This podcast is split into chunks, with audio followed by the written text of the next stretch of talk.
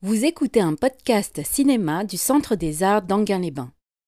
C'est un film euh, un peu enfantin, on pourrait dire. C'est-à-dire que c'est l'enfance euh, de la grande comédie musicale en couleur MGM, puisque c'est la première fois que Gene Kelly et Stanley Donen, alors là dans l'affiche française c'est Stanley Donen et Gene Kelly, parce qu'on a maintenant gardé Donen comme étant quasiment euh, le seul réalisateur de Chantons sous la pluie, mais c'est bien Gene Kelly et Stanley Donen, et l'un est un peu le disciple de l'autre, Donen étant plus jeune et moins expérimenté que Gene Kelly, qui sont là, donc, qui passent pour la première fois à la, réalisation euh, avec ce film de, de 1949 adapté, alors vous le lisez peut-être, d'une pièce, enfin d'un musical de, de Broadway euh, qui est signé, euh, enfin l'idée de, de Jérôme Robbins quand même. Donc on parlait de, de West Side Story, voilà, il y a des, il y a des, ponts qui, vont se faire.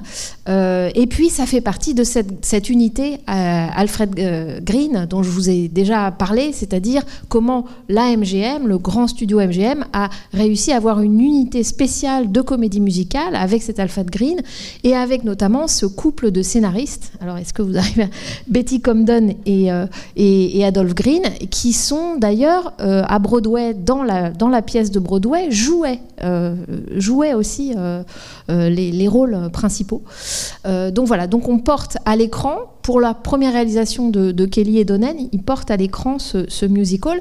Il est de 1944 et on est en 49. Donc on est après-guerre, euh, mais c'est l'histoire de marins qui ont une permission euh, voilà, pendant la guerre, d'où, le, d'où mon accoutrement de ce soir. Je fais quelques efforts, quel métier. Euh, mais cette histoire de marins en permanence, c'est déjà quelque chose que la MGM, avec déjà Sinatra et Gene Kelly, avait tenté, avec Escale à Hollywood de George Sidney quelques années auparavant, Anchors Away. Et si vous restez J'aurai un petit, un petit extrait euh, à vous en montrer. Et puis un autre film qu'ils ont fait ensemble aussi, Take Me Out to the Ball Game, où ils jouaient des, des, joueurs de baseball. Et c'est important l'uniforme. Hein. Là, c'est l'uniforme de marin. Important l'uniforme, pas pour la question militaire. Vous allez voir que c'est pas du tout euh, l'ambiance euh, du, film. Elle est plutôt touristique et plutôt, je, disais, enfantine. On, en parlera. Mais l'uniforme blanc euh, aussi pour souligner les formes, et ce sera une des choses dont on parlera, c'est euh, quand même les, les, comment on appelle ça, les corporéités différentes de ces, de ces acteurs, euh, et comment il y a une sorte d'érotique de la danse qui se dessine là, qui va être portée ensuite à son point maximum, sans doute dans des, comédies musicales qu'on verra ou qu'on a vues dans la première saison, à savoir Un Américain à Paris. et puis là, on montrera tous en scène, donc avec quelqu'un qui est plus un auteur de la comédie musicale et qui est Vincente Minelli, mais avec donc euh, Gene Kelly comme façonnant une certaine idée de ce que c'est qu'être un homme et de faire de la danse, y compris de la danse classique. Donc je vous laisse voir le film et puis on en parle après. Il n'est pas très long pour une comédie musicale, euh, me semble-t-il. Voilà, donc il y, a une, a vivacité, quelque chose d'un peu rapide, qui est moins euh, développé que ce qu'ils feront après. Euh, avec des ballets plus longs, etc. Voilà, d'où le côté un petit peu l'enfance de, de, ces premières réalisations euh, de, de Donan et Kelly, le rapport aux couleurs, l'espèce de côté bondissant. Les gens disaient d'ailleurs, ils bondissent du, bateau quand ils arrivent, vous allez voir au début, comme du popcorn. Et c'est voilà, c'est un petit peu l'esprit du film. Donc bon film et puis à tout à l'heure. Oui, alors évidemment, ce que j'ai oublié de, préciser, c'est qu'en faisant leur, réalisant leur premier film, ce qu'ils ont exigé de Arthur Fried, euh, Donnan et Kelly, c'est de pouvoir tourner en décor réel à New York. Euh, alors, c'est oui et non. Euh, je crois que quelqu'un a compté et, et dit qu'il y a seulement 7 minutes de métrage réellement tourné à New York. Je ne sais pas si c'est vrai je l'ai quand même vu plusieurs fois et il y a clairement des plans qui sont en décor euh, réel à New York, sous le métro, euh, sous la ligne 7, euh, et puis bien sûr l'ouverture au Brooklyn Navy Yard, et puis certaines scènes de rue. On voit d'ailleurs que le grain est un petit peu différent quand c'est de la lumière naturelle. Donc, mission en partie accomplie, mais c'est surtout c'est comment dire, c'est une exigence et malgré tout une réalisation euh, très rare pour les films MGM. Si vous en avez vu d'autres, euh, ils sont connus pour le côté dispendieux de leur décor de studio, le luxe de leur décor de studio.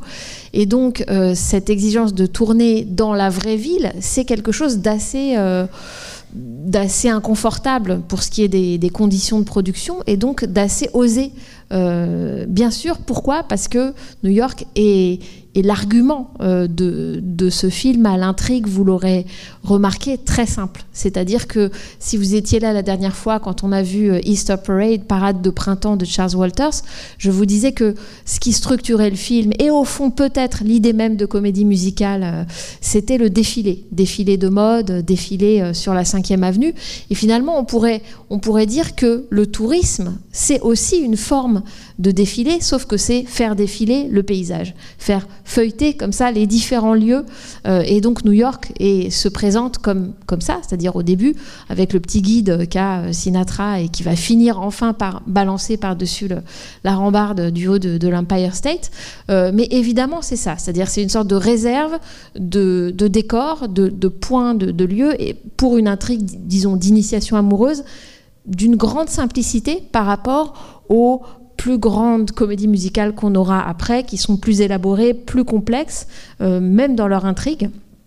Et dans leur structure, ici, on pourrait dire il y a trois marins, ben, il, y aura, trois filles, alors plus une, euh, la, Schmiller qui, qui éternue.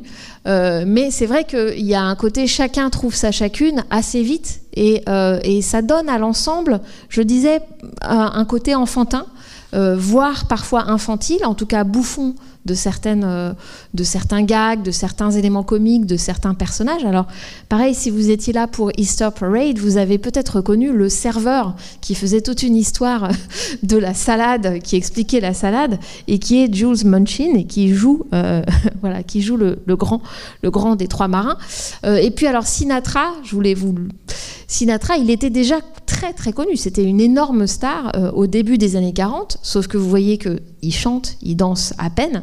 Euh, mais par contre, en tant que chanteur, euh, il était, il faisait vraiment l'objet d'une euh, comment, je crois qu'on appelait ça la sinatrance ou le sinatro, sinatroma, voilà, tellement il était, il était l'objet de, des groupies de manière incommensurable. Et c'est vrai que là, dans les comédies musicales MGM avec Gene Kelly, il n'est pas forcément mis au premier plan.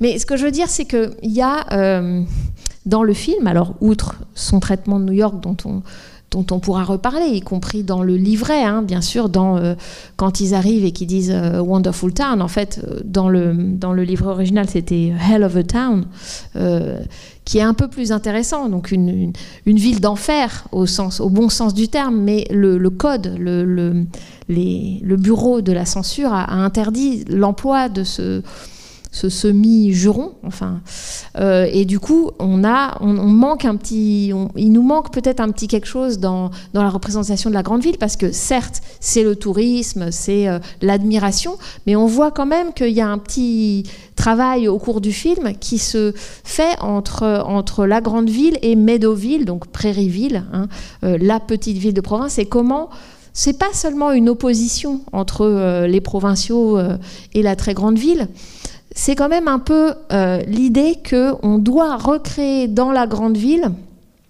un sentiment de communauté euh, qui, nous vient, une sorte de valeur euh, de la communauté un peu folklorique qui nous vient de la petite ville. Et ils y arrivent, mais ils y arrivent aussi par des numéros. C'est-à-dire que les numéros euh, c'est pas seulement euh, tel solo de Gene Kelly ou telle danse de couple quand il y a une danse d'accordance, comme on dit dans les comédies musicales, c'est-à-dire la façon dont il va danser avec euh, Vera Helen, celle qui joue la jeune première, et, la première fois quand il joue dans, la salle de répétition de danse, où il y a vraiment une façon, c'est chorégraphié, c'est-à-dire qu'il y en a un qui propose une petite phrase A et puis l'autre euh, limite, et puis ils font un truc ensemble, et puis ensuite c'est elle qui propose une petite phrase euh, chorégraphique B, et puis lui limite, et puis ils refont un truc ensemble. Donc il y a une sorte de.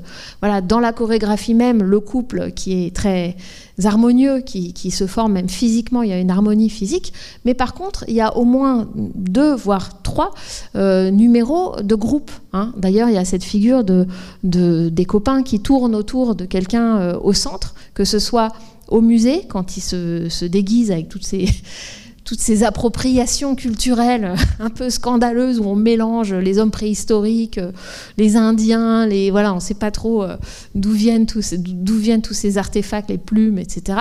Et puis la You Can Count on Me, c'est vraiment où la solidarité de, amicale est exprimée quand il est quand il est triste dans le bar. Et puis avant, en haut de l'Empire State, il y a aussi ce, numéro où il joue à saute-mouton comme ça les uns avec les autres. Donc il y a, il y a ces trois numéros qui sont pas si fréquents dans les comédies musicales où on a souvent des, grandes, des, grands ensembles ou bien plutôt des couples ou bien des solos. Et là, il y a vraiment une notion amicale dans ce petit groupe qui, fonctionne assez bien, jusqu'à d'ailleurs intégrer Schmiller à la, danse quand ils sont euh, dans, le bar, même si à un moment elle finit euh, plus ou moins sous la table. Mais il y a, y a un petit, une petite dramaturgie comme ça, d'abord de son exclusion, et puis ensuite elle prend le, elle prend le devant de la scène dans ce, dans ce, dans ce numéro. Donc il, se passe quelque chose dans, dans, le fait de créer quelque chose de l'ordre d'une communauté, et ça passe, euh, cette communauté, elle passe bien sûr aussi par l'amitié, c'est-à-dire que c'est un, body musical, euh, un, musical avec, euh, avec trois amis, et ça, ça, comment dire, ces trois amis sont aussi, me semble-t-il, des représentations de la masculinité ou du rapport à un corps d'homme, enfin, qui sont proposés. Je dis ça parce que euh, il y a d'abord une, femme idéale entre guillemets qui est proposée, qui est l'histoire de l'affiche avec la Miss euh, Tourniquet. Où qu'est-ce qu'on a? On a Jean Kelly qui rêve à ce, à une publicité en réalité. Euh, donc à une femme idéale, mais une femme de publicité. Et puis à la fin du film, de manière symétrique, il va rêver devant l'affiche. Hein, vous vous souvenez l'affiche euh, Day in New York Il y a quand même du chemin qui est parcouru entre ces deux rêveries, on pourrait dire, ou ces deux fantasmes. Euh, le premier, c'est vraiment le fantasme, on pourrait dire, d'une parfaite américaine, mais alors mais, mais parodique. Euh, c'est-à-dire qu'elle est à la fois euh, en tablier, en train de repasser, euh, en même temps, elle, est, elle a une dimension artistique, puisqu'elle est en tutu, et en même temps, elle est athlétique avec ce, numéro assez virtuose du, sport et des. Bon, alors voilà, la femme, la femme telle qu'il la rêve serait complète. en réalité, le deuxième, la deuxième rêverie et le deuxième fantasme Là, on sent qu'il est, euh, y a une rupture. Il y a une rupture de la narration. On n'est plus du tout avec les personnages. on, décolle, on est ailleurs, on est dans cet espace proprement du ballet. Euh, on est dans un autre, euh, style de, danse, puisque le classique prend le, prend le pouvoir dans ce moment du ballet plus développé. On est beaucoup plus stylisé, puisqu'on est sur une scène euh, et que la ville n'est plus la ville photographiquement réelle, mais voilà, juste des formes. Et puis, vous aurez remarqué que ceux qui représentent les personnages féminins et les copains, ce sont plus les mêmes, ce sont plus les acteurs, chanteurs et danseurs, ce sont des danseurs professionnels et classiques qui ont une formation classique. Il n'y a que Vera Hélène, la, bien-aimée, euh, qui, est là, et, et, Gene Kelly, et les autres, euh, ce sont des, danseurs classiques euh, véritablement. Donc c'est intéressant ce, cet effet de rupture de ce ballet qui va devenir dans la structure de la comédie musicale dans les quelques années plus tard à la MGM qui va, qui va prendre encore de l'ampleur, puisqu'il y a ce fameux ballet dans An American in Paris qui, qui, dure 17 minutes et voilà, qui est extrêmement élaboré et inspiré de, de toiles euh, impressionnistes euh, françaises. Donc voilà, ce, ce film est à la fois plus léger, plus plus idiot, on pourrait dire. il, y a une, il y a une bouffonnerie euh, comme ça assez infantile, et en même temps, il pose les jalons. Et puis, ce côté euh, ludique est assumé. D'ailleurs, quand ils arrivent, l'une des premières choses qu'ils voient, vous vous souvenez, c'est un, étal de un type qui vend des jouets. Euh, et il y a, tout cet aspect-là, le dinosaure. Ça fait penser aussi à, au dinosaure de, Howard Hawks, euh, de, Monsieur Bébé, hein, ce côté infantile des, hommes, des hommes qui n'ont pas encore grandi. et puis, sur cette idée d'adolescent, que, ces marins sont en fait des gens qui sont encore des hommes qui sont encore adolescents. Euh, il y a un jeu de mots quand ils sont quand ils sortent du métro et que Gene Kelly euh, dit je t'expliquerai quand ta voix aura mué. Je ne sais pas si vous avez entendu parce que les, les dialogues sont pas toujours tout à fait traduit euh, littéralement. Euh, je, t'expliquerai quand ta voix aura changé. Et en fait, il dit ça à Sinatra. Évidemment, c'est une, une allusion euh, au fait que Sinatra, au contraire, il est connu. Il s'appelait The Voice, on l'appelait The Voice, et qu'au contraire, il est connu pour son baryton, pour son, je crois que ça s'appelle portamento, la façon dont il commence une note plus bas et puis il glisse vers, vers la, la, note juste. donc, au contraire, sa voix, elle est tout à fait élaborée et, pas du tout, pas du tout en, en mu. Mais voilà, il y a la définition à la fois d'un raffinement euh, de ce que peut être une femme idéale pour un homme, avec ces deux, rêveries de, de Gene Kelly, euh, que vous retrouverez par exemple dans, Chantons sous la pluie aussi. Hein, euh, si vous, avez le, film en tête, il y a toujours un moment où il, voilà, il, fantasme sur la femme qu'il aimerait voir, et puis ça prend la forme d'un numéro, d'un ballet.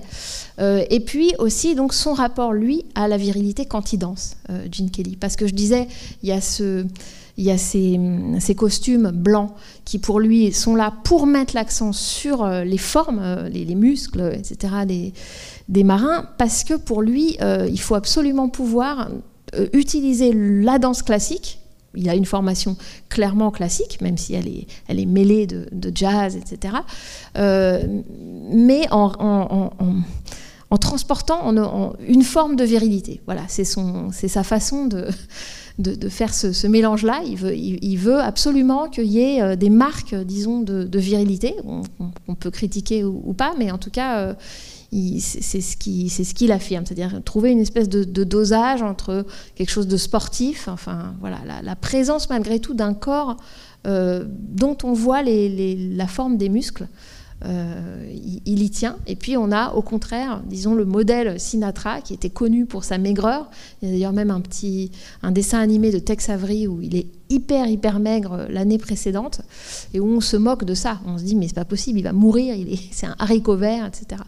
Donc euh, il y a ces y a ces différents modèles et bon, euh, Jules Munchin est plus sur le mode burlesque, bien entendu. Mais en tout cas, dans tout le film, on a l'impression que c'est ça aussi qui est en train de se régler dans les rapports entre eux. Euh, d'où les nombreux costumes, l'exotisme aussi, hein, ce gag récurrent de faire le tour des cabarets, qui sont tous des cabarets exotiques, avec des, archétypes, euh, voilà, l'Indochine et, autres. Donc il y a, quelque chose qui paraît... il y a une forme de bêtise, si on veut, mais qui est, et d'humour bouffon, mais qui quand même, à mon avis, cherche cherche une forme de, voilà, de réglage du rapport entre les hommes et les femmes et aussi quand même de la représentation du, genre, avec, euh, avec quasiment à la fin euh, ces, hommes en, en drag, hein, ces hommes qui sont déguisés en femmes et qui suscitent malgré tout l'intérêt euh, vif des, des, policiers. Est-ce qu'il y a un micro. Question, est-ce que le, le, policier à la fin euh, le chef de la brigade, c'est pas celui qui joue dans certains Harlem Show oui, oui, c'est ça, oui, oui. Non, ça m'a fait penser à ça. Il, me semble bien que c'est lui, non? Oui, oui, c'est celui qui joue. Euh... Nobody's Perfect, c'est ça? Oui, oui, qui joue. Comment il s'appelle? Ah, le nom, je sais pas. Oui, oui, oui, tout à fait. qui, tombe amoureux de, de, Jack Lemmon. Mm. Oui. Et qui lui remet sa chaussure. Je, Bonsoir. Je voudrais simplement souligner aussi la, la musique de Leonard Bernstein. Oui, puisqu'on parlait de West Side Story. Juste avant West Side Story. Tout à fait. Qui était un très grand compositeur américain. Voilà, à la fois Jerome Robbins et Leonard Bernstein. Donc on a le, on a le duo de, de West Side Story, effectivement. Euh, et alors, il n'a pas, pas composé toutes les musiques. Il y, a des, il y a des chansons additionnelles qui sont de, Roger Edens. Euh, mais effectivement, notamment la partie ballet, hein, Day in New York, euh, on entend bien là le, le style de Bernstein, alors peut-être un peu inspiré de Debussy, je ne sais pas, je ne suis pas assez euh, connaisseuse, mais il me semble qu'à ce moment-là, on sent, on sent quelque chose qui est différent de, des musiques plus jazz avant, y compris. donc là, on sent que Bernstein prend un peu le pouvoir, mais euh, ça reste euh, contenu. D'ailleurs, la durée du film est, aussi elle-même euh, ramassée. Il y a une espèce de vivacité. quelque chose de très lisible, cette, cette, ouverture avec le type qui chante, l'ouvrier, le docker qui chante, et puis hop, ça y est, quand on le voit réapparaître à la fin, on sait que le soleil se couche, hop, c'est plié, c'est fini. Il y, a ce côté euh, compte à rebours. C'est d'ailleurs étonnant de voir l'heure hein, écrite comme ça. On se dit, mais il y a une espèce de modernité de la chose, comme si le film lui-même était timé. Euh, voilà, on a, on a une sorte de contrainte qui est de faire un film euh, top chrono. On a 24 heures. Euh, je souligne, pardon, ça n'a aucun rapport avec Bernstein, mais que, enfin, si, ça a un petit rapport, euh, mais que Jacques Demy s'est bien sûr inspiré du film Pour les Demoiselles de Rochefort, aussi un film de marin en permanence, hein, vous vous souvenez, euh, dans Les Demoiselles de Rochefort, et cette idée que les gens ont un certain laps de temps et que donc l'action doit être concentrée, accélérée. Enfin, il y a une forme d'urgence dramaturgique qui est donnée par euh, le fait de repartir. Et ce qui est beau là, c'est que, alors ce qui est beau et ce qui est en même temps euh, qui manque d'émotion. Enfin, c'est ça le problème pour moi de ce film, c'est que, et on verra avec euh, Vincente Minelli qu'on n'a pas ce problème. chez Donen, c'est pas forcément un cinéaste qui cherche la profondeur émotionnelle à travers le genre de la comédie musicale. Or, on sait, si vous en avez d'autres, on sait qu'on peut l'atteindre. donc, donc, il me semble qu'il ne cherche pas tant ça. Et la preuve en est que quand ils repartent à la fin, on se dit, mais en fait, mais ils leur laissent pas leur adresse. C'est, on, ne saura pas, à part Médoville. À part Médoville, on ne saura pas. Euh, et, puis, et puis, tout de suite, on a euh, la fournée d'après, la fournée de popcorn d'après qui débarque. Et c'est très beau, ce côté circulaire. Et en même temps, euh, voilà, on sait qu'on n'est pas là pour du mélodrame. Il n'y a, a, pas un seul grain de mélodrame. Et je disais, il y a quand même un rapport avec Bernstein et et Robbins, enfin et West Side Story, parce que Jacques Demy, quand il a fait Les Demoiselles de Rochefort, euh, il s'est inspiré aussi beaucoup de West Side Story qu'il venait de voir, dont il a noté la structure. Donc il y a quand même quelque chose là pour, pour Jacques Demy qu'il a, a réussi à, tirer tout en le faisant très très français. Mais c'est ça qui l'a inspiré. Et sans doute aussi ce côté composite. Euh, il y a l'influence, disons, euh, très chorégraphique, très euh, corporelle, enfin, de présence corporelle de la danse de Gene Kelly et de Stanley Donen, qui est aussi danseur. plus, plus jeune, mais voilà, ces gens réfléchissent à où on place la caméra, est-ce qu'on la bouge, comment on la bouge, à quelle distance, parce qu'ils sont danseurs et ils pensent la mise en scène comme ça, de, de la danse. Et puis, il y a le livret et, le, et la musique, qui est quand même, voilà, les choses sont fonctionnent ensemble, mais pas tout à fait. C'est comme une espèce de feuilleté, et tout ça euh, avance. Et puis, euh, euh, voilà, une forme d'humour. Quand on dit comédie musicale, là, c'est le cas. Parfois, on dit comédie musicale et c'est très c'est beaucoup plus dramatique ou, tragique. Là, il y a cet élément de, oui, ludique. la femme chauffeur de taxi extrêmement, comment dire, qui fait des avances extrêmement poussées. C'est très insistant. Euh, tout, justement ces deux femmes, euh, donc celle jouée par Anne Miller, là encore, ceux qui étaient là pour Easter Parade ont reconnu Anne Miller qui fait ce, magnifique, euh, qui joue Nadine dans Easter Parade et qui est une grande danseuse de claquettes, hein. sans doute la plus grande avec Elena Powell qui a découvert les claquettes à l'écran en voyant Bill Robinson, Jangles et qui ensuite, voilà, donc et qui joue l'anthropologue, on pourrait dire la citadine, l'intellectuel, voilà, et qui est indépendante, qui on voit qu'elle donne de l'argent, enfin qu'elle voilà, qu'elle a, qu'elle a, qu'elle a de l'argent et qu'elle elle en fait ce, que, ce qu'elle en veut. Et puis l'autre femme euh, sexuellement très très affirmée, jouée par Betty Garrett, que si vous étiez là dans la première saison de, de cycle de, comédie musicale, euh, vous avez vu dans My Sister Eileen, ma sœur est du tonnerre, puisqu'elle joue, elle joue l'une des deux sœurs. Donc euh, voilà, là encore, euh, alors je ne sais pas qu'elle est virile, mais enfin, il y a quand même un, rapport qui s'inverse quand il y a une femme chauffeur de taxi et qui est très entreprenante euh, sexuellement.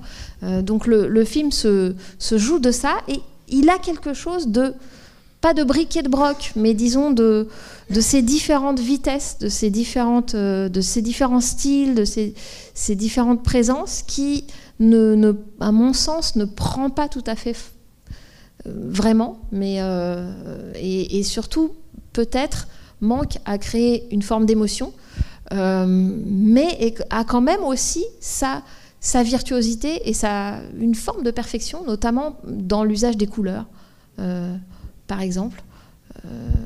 voilà, je me... Dans la scène euh, imaginée, c'est-à-dire euh, quand il rêve euh, de la comédie musicale, on voit quand même une attention à l'élévation, c'est-à-dire au fait qu'il y a deux niveaux. Mais ça, ça se retrouve exactement aussi dans la scène rêvée dans J'entends sous la pluie.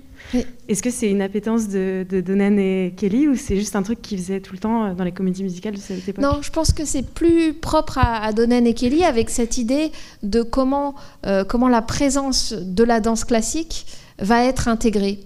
Euh, Gene Kelly a fait lui-même un film qui s'appelle Invitation to the Dance, où là aussi c'est un film en plusieurs morceaux, euh, où là on a du ballet, de la danse classique, on a l'impression que ça le travaillait, ça. C'est-à-dire comment il peut euh, intégrer la présence de la danse classique dans des films dont il sait très bien que l'intrigue est contemporaine, qu'on ne peut pas toujours raconter l'histoire d'une danseuse classique et d'un. Voilà, voilà avec, avec Leslie Caron, c'est pas un hasard. Gene Kelly, il choisit ses partenaires, il aime avoir pour partenaire des danseuses qui ont une formation classique. Leslie Caron, ce sera pareil dans, dans Un Américain à Paris, euh, parce, que parce que comme ça, ils peuvent faire des choses euh, euh, chorégraphiques ensemble, ils peuvent aller loin, sinon, parce qu'il n'aime pas dominer, écraser la partenaire. Donc il y a ça, et oui, je pense que sans doute, il associe ça à une forme d'élévation ou de côté plus éthéré, dans les films. Là, vous pensez au ballet avec la longue, longue traîne de, de Sid Charis, euh, où on a l'impression de voir des espèces de marches, mais on ne voit à peine les, les, on voit pas le décor. Il y a quelque chose de gommé euh, qui, est, très beau, très mauve, très. Euh, alors là, je pense que c'est pas aussi élaboré. le travail du décor, on voit que tout ça est pas encore complètement accompli et va s'accomplir plus tard dans Chantons sous la pluie et dans Un Américain à Paris.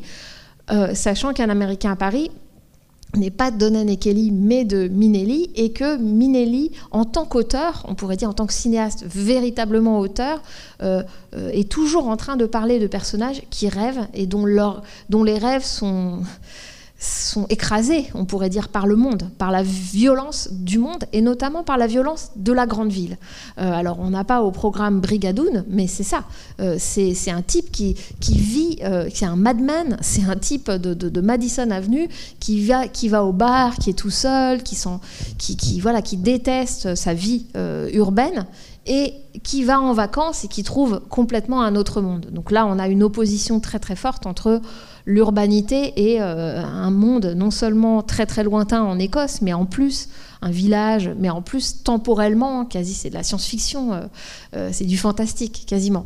Alors c'est très marqué chez Minelli, cette espèce de tiraillement terrible, euh, tragique enfin, et qui fait toute l'intrigue entre ce dont on rêve, son idéal, et ce qu'on peut, ce qu'on peut, ce que le monde, la violence du monde. et en même temps, le film fait vivre le rêve, c'est-à-dire que c'est avec les couleurs, avec les décors, avec les chansons, etc. et les danses que en fait le rêve il persiste. Ici, c'est moins chez, chez Donen et Kelly, c'est beaucoup moins marqué. Il y a un peu de ça, mais c'est plus, c'est plus léger et on a l'impression que chaque euh, problème, on pourrait dire, est résolu. Chaque rêve, euh, bah, chacun va trouver sa chacune et, finalement chaque rêve va être exaucé. Donc c'est ça qui est un peu plus, voilà, qui est un peu plus restreint euh, sans doute dans, dans, ce type de cinéma. On a on est moins dans un, on est moins tiraillé, on est moins travaillé, peut-être, peut-être. Euh, juste pour dire que pour Brigado, non, on l'avait projeté avec Jean Douchet ah il y a un certain nombre d'années. Donc je dis qu'en fait on peut écouter un podcast. Euh, c'est une aparté. Par contre, pour le coup, je voulais essayer de rebondir sur ce que tu disais. Je veux dire que j'aime beaucoup le début du film. Je trouve qu'il y a un rythme extraordinaire. Et je trouve ça toujours étonnant parce qu'au début, il y a cet ouvrier qui arrive sur le port. Et d'une certaine manière, c'est quand même assez réaliste. Enfin, je veux dire, c'est voilà, le petit matin. Et comme tu disais, il y a les, les, euh, matelots qui sortent comme du pop-corn. Enfin, il y a une espèce de, de, vitalité soudaine, en fait. Et ils investissent la ville. Et tout ça s'enchaîne, en fait, avec beaucoup de rapidité. Et, euh, et j'étais vraiment surpris par le, le fait qu'on passe du coup des, effectivement des docks, euh, on passe à une, visite touristique de la ville où en quelques minutes on passe jusqu'en haut des, buildings et puis on redescend tout en bas dans le métro et là il y a quelque chose d'assez étonnant, c'est que tout de suite il tombe sur le, euh, le, portrait en fait de, de, la fille, et que là, tout de suite, ça enchaîne sur le fantasme de, d'une certaine profondeur derrière l'image, en fait. Mm. Mais tout ça n'est pas vraiment problématique, j'ai envie de dire. Enfin, c'est-à-dire que c'est pas. Il y a d'autres cinéastes en fait qui pourraient en faire autre chose, enfin, ou de Palma ou plein d'autres. Enfin, je sais pas, ou Hitchcock. Enfin, où ça torturé, oui. Ouais, ouais. Alors que là, en fait, c'est très très simple. En fait, il y a quelque chose de. Moi, je suis étonné par l'enchaînement de tout ça en fait, et que ça va très très vite. oui, euh, oui. Euh, bah, on peut être étonné ou on peut être déçu, effectivement.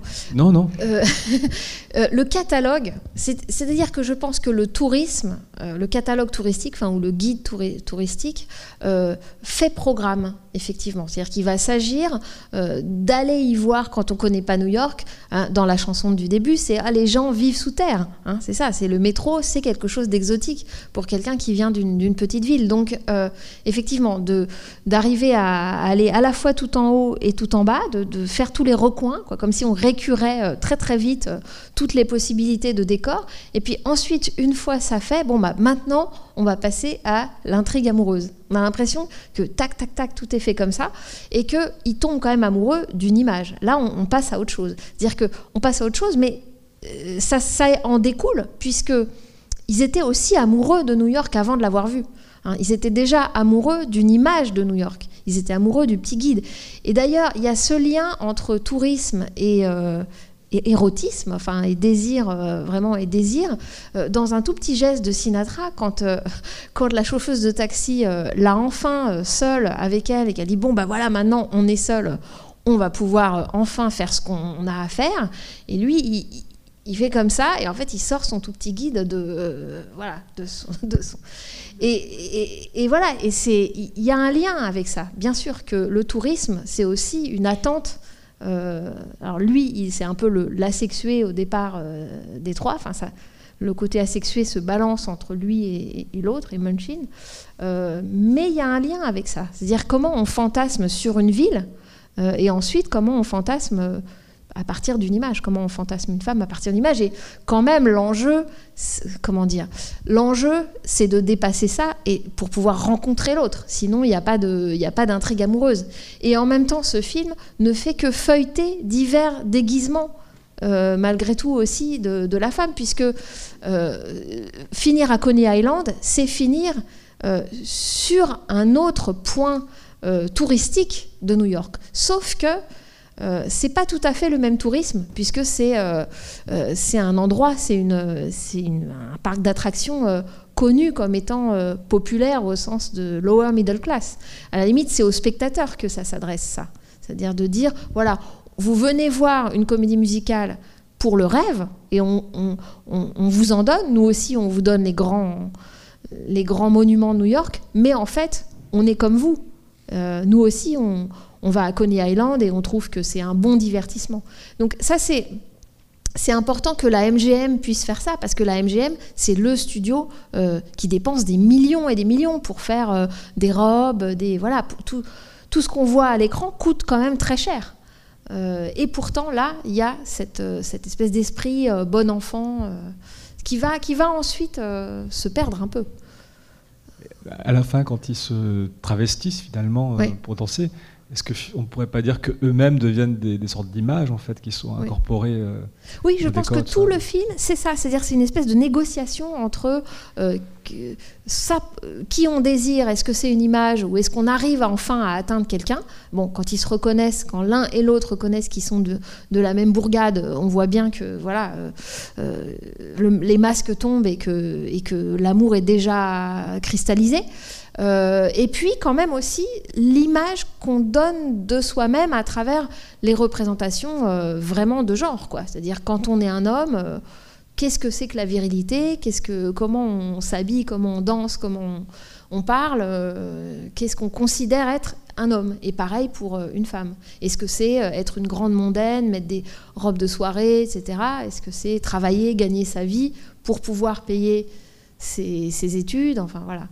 Il y, a toutes sortes de négociations qui seront par la suite, me semble-t-il, pas tellement l'affaire de la MGM. C'est-à-dire que euh, la MGM, à un moment, euh, je pense, a dû donner le, mot d'ordre à ses scénaristes, euh, dans, la Freed Unit, dans, l'unité d'Arthur Freed, que, voilà, il, faut aussi constituer des mondes dans lesquels on puisse se projeter et s'oublier malgré tout. Il y a cette vocation euh, escapiste de, la comédie musicale qui va être beaucoup plus affirmée euh, par la suite. Euh, voilà. Alors que chez Warner, j'en avais parlé avec Busby Berkeley, vous vous souvenez, il y a vraiment la société, les problèmes de la, de la crise d'après 29, etc., qui sont très présents au début des années 30. Là, on s'en éloigne, mais il reste la guerre, puisque la pièce date de 44, euh, là on est en 49, et à la fin, espèce de tour de passe-passe final, parce que cette fin qui arrive très vite, où les policiers tout à coup euh, sont d'accord pour effacer euh, toutes les charges, évidemment c'est une espèce de, hop, de, rattrapage de tour de passe-passe avec nos marins, nos, boys. Il y, a presque un petit truc politique final qui est en même temps un peu parodique sur le discours qu'elle fait une espèce de parodie de patriotisme, mais qui est quelque chose quand même de récent à ce moment-là. Euh, oui, bonjour. Euh, vous, euh, vous disiez qu'il choisissait ses partenaires souvent, enfin, ou généralement. Je voulais savoir pour le cas Sinatra, s'il avait choisi Sinatra avant ou après l'écriture. Hmm. Bonne question. en tout cas, c'était pas Sinatra à la scène, ça c'est sûr. Euh, bah, ils avaient déjà fait, alors je ne sais pas si on a le temps de montrer les, extraits que j'ai apportés. Euh, ils avaient déjà fait euh, Escale à Hollywood ensemble et, Take Me Out to the Ball Game. c'est pas, alors ils choisissent pas Sinatra comme partenaire vraiment de danse. Alors évidemment, ils sont amenés à faire à, danser ensemble, mais Sinatra, il est vraiment là comme chanteur. Et d'ailleurs, Gene Kelly savait très bien que lui avait un, une comment on appelle ça? Pas une tessiture, mais des octaves euh, très très limitées. Euh, et donc, euh, je pense pas qu'ils entraient en rivalité de ce point de vue-là. C'était, très très différent. c'est plutôt dans le choix de ses partenaires féminines que Jean Kelly est connu pour ne pas choisir des partenaires féminines qui soient inférieures à lui pour les dominer, pour, pour, euh, pour montrer qu'il est très bon danseur. Non, il aime bien euh, sûr. choisir. Mais c'est pas, pas, si évident que ça, parce qu'en général, il y a une, une forme de rivalité. Aster Rogers, c'est un, peu ça quand même. C'est en fait ça m'a tiqué au moment où il fait le petit clin d'œil à Ava Gardner et du coup je, me posais la question si c'était euh, avant ou après avoir choisi Sinatra. Ouais, en tout cas, il y a beaucoup de, de clins d'œil comme ça à quelque chose de contemporain, que ce soit Ava Gardner, enfin il y a d'autres il y a d'autres clins d'œil comme ça. Ça aussi, ça va un petit peu parfois disparaître. C'est-à-dire que là, on a, on a, quelque on a des scories, on a un peu des, des scories d'écriture. Et il me semble que le couple qui écrit les, scénarios euh, va, euh, va se hisser à la hauteur, disons, de, de, la, grande comédie musicale euh, qui ne peut pas faire des petites allusions, des petites notes en bas de page, des petits clins d'œil aussi fréquents. Ça va être ça va être quelque chose de beaucoup plus universel d'une certaine façon. Euh, et je trouve que c'est plutôt une amélioration, il me semble. Mais euh, tous, ces, tous clins d'œil, euh, soit au cinéma, à Hollywood, etc., moi je trouve que c'est pas pas la chose la plus réussie parce que vous aurez remarqué que ce film là évidemment n'est pas un film de coulisses n'est pas un, n'est pas un film qui réfléchit sur comment on fait un spectacle. Alors bien sûr, on peut dire que dans les comédies musicales, il y a toujours une scène qui est recréée, euh, un espace qui fait penser à un espace scénique. Et là, par exemple, le musée devient une scène. Et d'ailleurs, il y a euh, dans, le, dans la danse, elle, passe d'une salle à l'autre. Enfin, c'est finalement assez élaboré, cette, euh, avec le tam-tam, avec bon, tout ça. Mais, mais c'est quand, même pas, quand même pas la même chose que les, comédies musicales de coulisses qui, euh, qui sont un peu le grand, le grand genre, parce que la comédie musicale réfléchit sur comment elle se fait, sur, sur l'art de la comédie musicale. Voilà. Là, on n'a pas ça, il, nous, il reste des petites allusions voilà, que je trouve un peu anecdotiques, du coup, il me semble. Est-ce que j'ai le temps de passer les extraits ou un extrait? Oui, bien sûr. Alors, lequel? Alors, peut-être un seul extrait et qui va être un extrait d'un film que je vous recommande et qui n'existe pas à la qui existe en DVD mais qui n'existe pas pour être projeté en salle, et qui est Beau Fix sur New York, puisque plusieurs années après, Beau Fix sur New York, It's Always Fair Weather, par les mêmes, Gene Kelly et Stanley Donen, a été pensé comme une sorte de suite, en tout cas une sorte de voilà d'après-coup euh, de On the Town, puisqu'il se passe aussi à New York, mais il se passe dix ans après la guerre, et ce sont euh, non pas trois marins, mais trois, euh, trois militaires qui euh, décident de se retrouver. vous savez comment on appelle ça Rendez-vous dans dix ans, là. reunion. Euh, et de ce voilà parce qu'ils sont amis, la guerre les a les a absolument soudés et euh, ils s'oublient pas et ils vont se donner des nouvelles et qu'est-ce qu'ils sont devenus et ils se retrouvent euh, au bar là où ils s'étaient quittés près du près du port etc et enfin on va voir tout ce qu'on a fait tout ce qu'on a fait pendant ces dix ans la, la, vie qui a repris etc or évidemment c'est une énorme déception euh, et donc le film Beau fixe sur New York, c'est en fait un titre euh, un petit peu euh, antiphrastique, ironique, puisque tout en étant une comédie musicale avec, avec Gene Kelly, avec Sid Charis, porte quand même une forme d'amertume de l'après-coup. Et donc c'est un film plus profond, on pourrait dire, que cette joie un peu enfantine qu'il y a dans On the Town. Et c'est vraiment un film qui, alors, qui a peut-être un peu renoncé à New York comme décor naturel, mais qui est beaucoup plus élaboré euh, dans son rapport à la modernité, enfin au contemporain, et notamment il y a toute une histoire avec la télé, enfin bon.